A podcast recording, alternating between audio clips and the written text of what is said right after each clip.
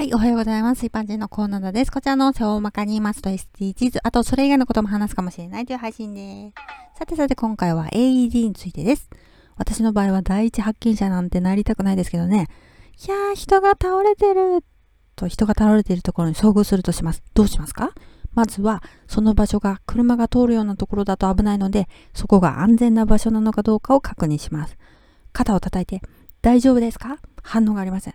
周りに人がいそうだったら、119番お願いします。AED 持ってきてください。と頼みましょう。AED、自動体外式除細動器、見たことありますか？公共施設などで見かけたことがありますかね？まあ、いつも通り過ぎてるかもしれませんね。ボックス型になっていて、緊急時誰でも使うことができるんです。いざという時に使える自信ありますか？使うことになったら慌ててしまうかもしれないけれど、音声で手順を教えてくれるので、その通りにやればきっと大丈夫です。初めての人でもそうでなくても、きっと私もですけど、あたふたしないことが大事ですよね。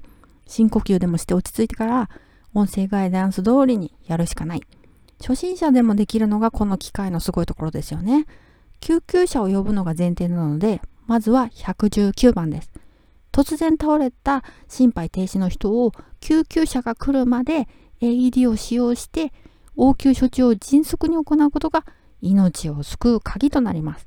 ではでは今回この辺で次回もお楽しみにまた聞いてくださいね。ではまた。